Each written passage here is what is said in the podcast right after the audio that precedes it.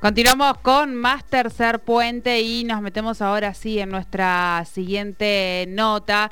Decíamos que eh, íbamos a hablar con Virginia Franganillo, socióloga, especialista en el estudio de la mujer, militante peronista y feminista, creadora del Consejo Nacional de la Mujer.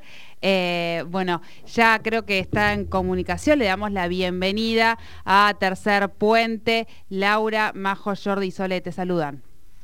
Hola, ¿qué tal? Hola, un, abrazo, un abrazo a todas y muchas gracias por esta comunicación. No, gracias a vos por, por atendernos. Gracias Virginia por la comunicación. Estábamos, eh, bueno, hoy en, este programa especial dedicado al, 3 de junio, en este sexto aniversario que nos convoca de aquel, eh, aquel día en que nos encontró a todas en la calle, eh, tras la, tremenda muerte de Chiara Páez. Este, bueno, nada, queríamos eh, eh, especialmente entrevistarte a vos este, en, tu calidad nada, de militante feminista, de militante eh, por los derechos de las mujeres. en este momento sabemos que estás en el Observatorio este, Nacional de, los Derechos de las Mujeres. Bueno, queríamos que nos cuentes un poco cómo, cómo están viviendo los avances que, que has visto y lo que nos falta por recorrer, ¿no?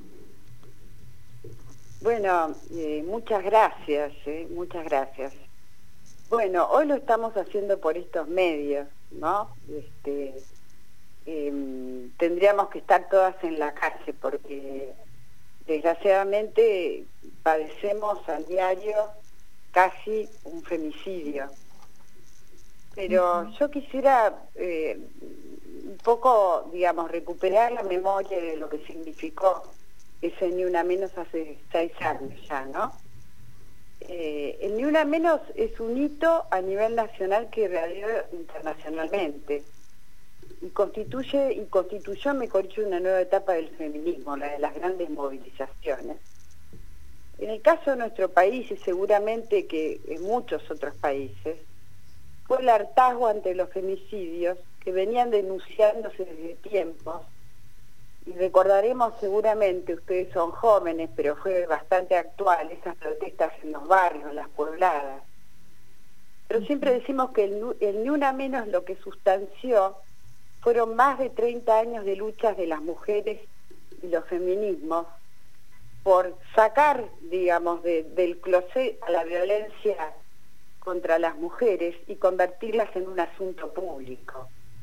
Pero ni una menos eh, fue más todavía, porque después vino el paro de las mujeres, donde ahí lo que se puso en las calles fueron las razones por las cuales hay violencia contra las mujeres, la división, la denuncia por la división sexual del trabajo, la brecha salarial, la feminización de la pobreza, la falta de viviendas, en fin, las condiciones de vida de las mujeres y amplios sectores de la sociedad, que son ni más ni menos lo que el neoliberalismo ha producido en la vida y en los cuerpos de las mujeres. Después vino la marea verde y el feminismo se constituye en el movimiento social y político que marcó una época. Una cuestión central de por qué en la Argentina, ¿no? Que en eso no sé si discutimos lo suficiente, qué capacidad tiene la Argentina, cuál es la historia de la Argentina para haber producido un fenómeno que fue un fenómeno internacional.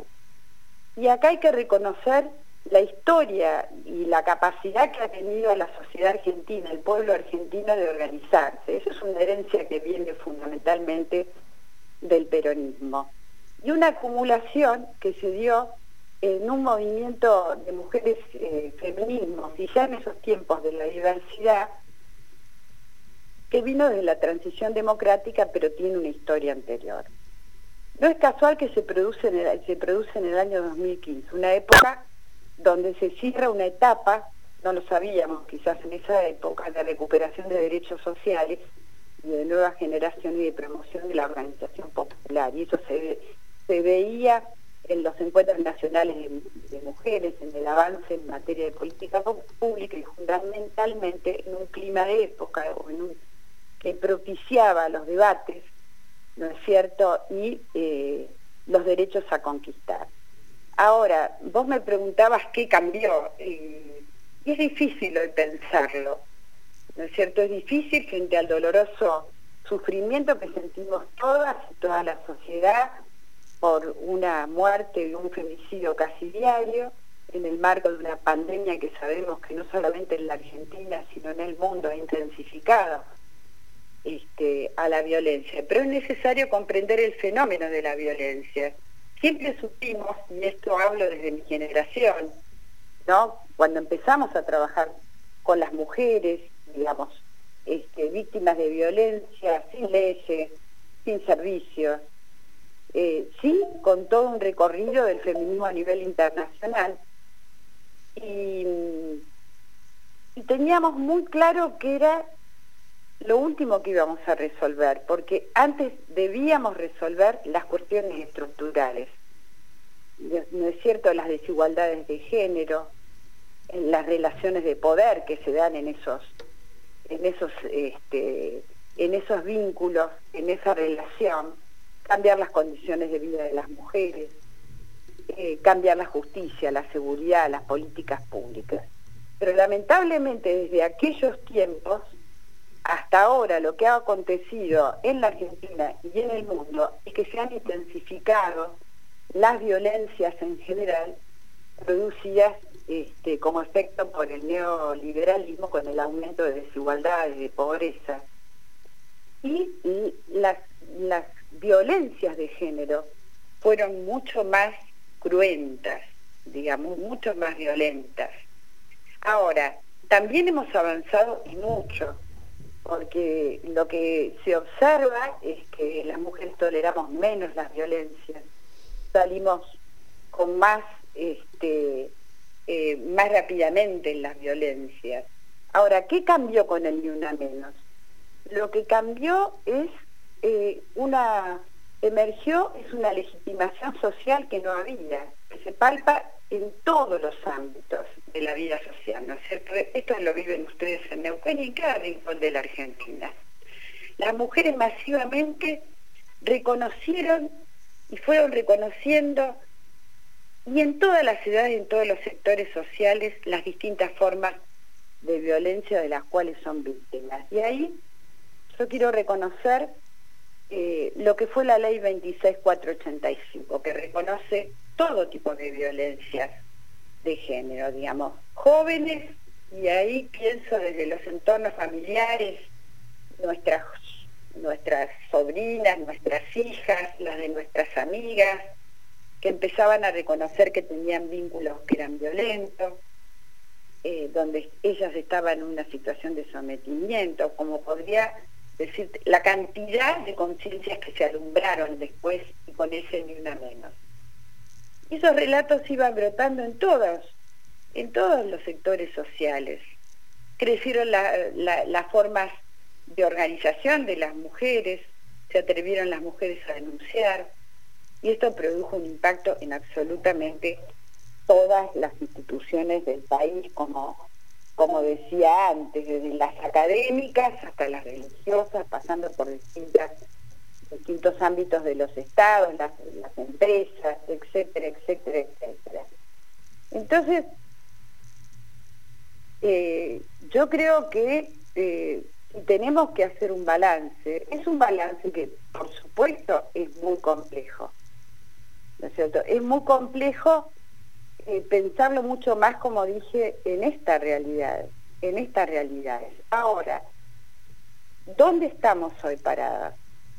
digamos, hoy estamos en plena campaña, perdón, en plena pandemia, mira lapsus, estamos en, la campaña del ni una, una menos, con un gobierno que ha reconocido todas estas demandas, que ha creado un ministerio, que se han impulsado planes, eh, políticas eh, federales, ¿no? políticas que son integrales, y que ha instalado, digamos, como política de Estado las violencias contra las mujeres. Pero además ha avanzado en la política en materia de cuidados, de promoción de la economía popular y de otras. En eso nos encontramos hoy. Ahora, ¿cuáles son los desafíos y qué creo que estamos y en lo que creo que estamos discutiendo y avanzando? En dos cosas centralmente. Es discutir una justicia feminista, y y eso me parece que ha también irradiado en todos lados, en todos los ámbitos. No tenemos que ser abogadas no para discutir qué justicia queremos las mujeres. Sí hablamos del, no solamente eh, del déficit de la justicia, no digamos de una justicia que no reconoce este tipo de problemática, una problemática muy compleja, digamos, con que y en este sentido hay que hablar de una tradición de América Latina, que es una tradición no punitivista, digamos, ¿no es cierto? Nosotros no promovemos la denuncia, no,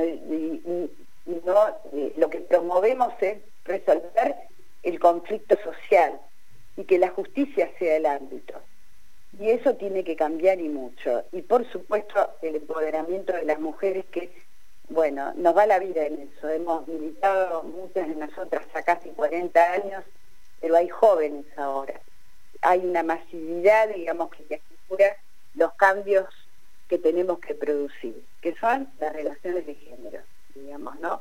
Cambiar este orden este, que nos condena a un sector muy importante de la sociedad argentina a todo tipo de carencias, las mujeres y los niños somos los más afectados, a una justicia que comprenda eh, de lo que es ni más ni menos que las problemáticas centrales que debería ocuparse, ¿no es cierto?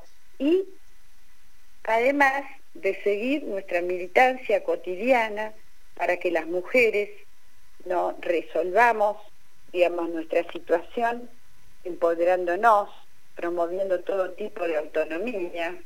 Hemos logrado la ley de eh, aborto, digamos, y, en este sentido hay que decir, digamos, que somos de los países, de los pocos países de América Latina que lo ha logrado, es un avance tremendo que todavía no, no, lo, no lo podemos, yo diría, mensurar, digamos, desde nuestras casas encerradas, eh, pero que está en proceso de implementación y faltan las políticas, eh, por supuesto que como definía antes, de autonomía económica.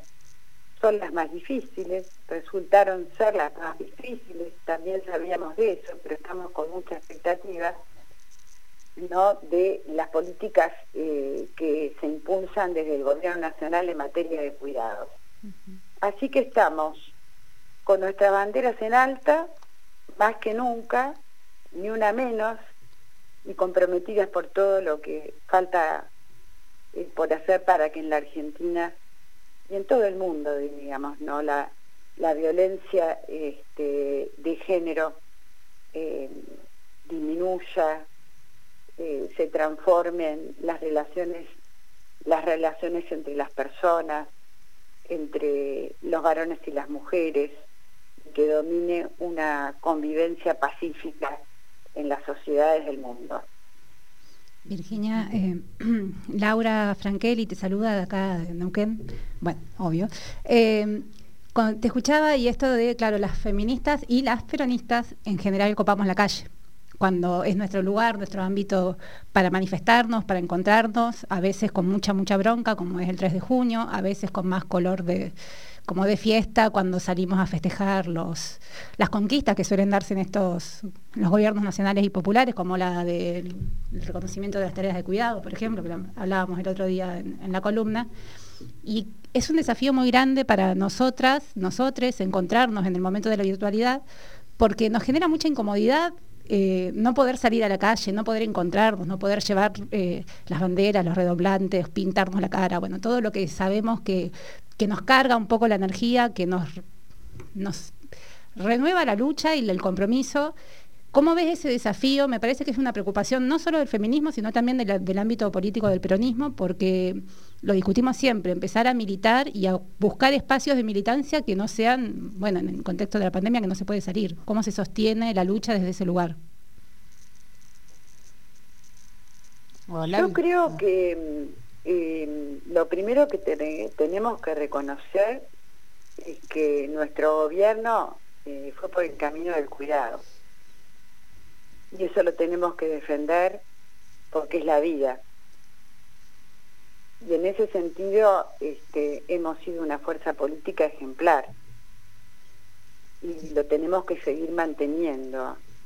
Y creo que nos hemos adaptado como el conjunto de la sociedad con muchas dificultades eh, eh, a buscar otras formas de comunicación que no la sustituyen de ninguna manera. No es, no es lo mismo un baile, digamos que este, un cumpleaños por Zoom, no es lo mismo un encuentro eh, político donde nos abrazamos, ¿no es cierto?, ratificamos nuestros compromisos, disfrutamos la alegría este, que significa el encuentro. Lo mismo pasa con las familias, con los amigos.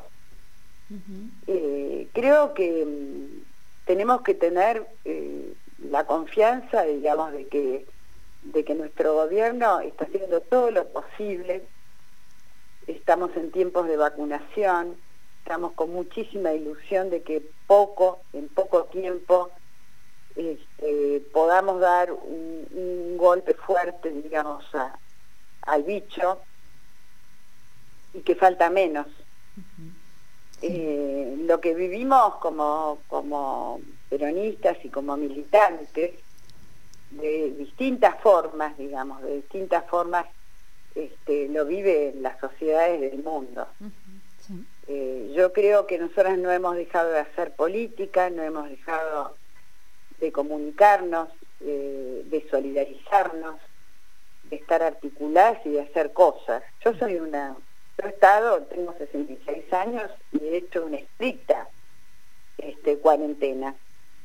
Y, y, de la mañana a la noche milito por teléfono. Por supuesto que me gustaría mucho estar en el barrio, en las marchas, abrazar a, las, a mis compañeras, a todas, eh, pero, em, pero es lo que estamos haciendo y no lo, no lo estamos haciendo mal.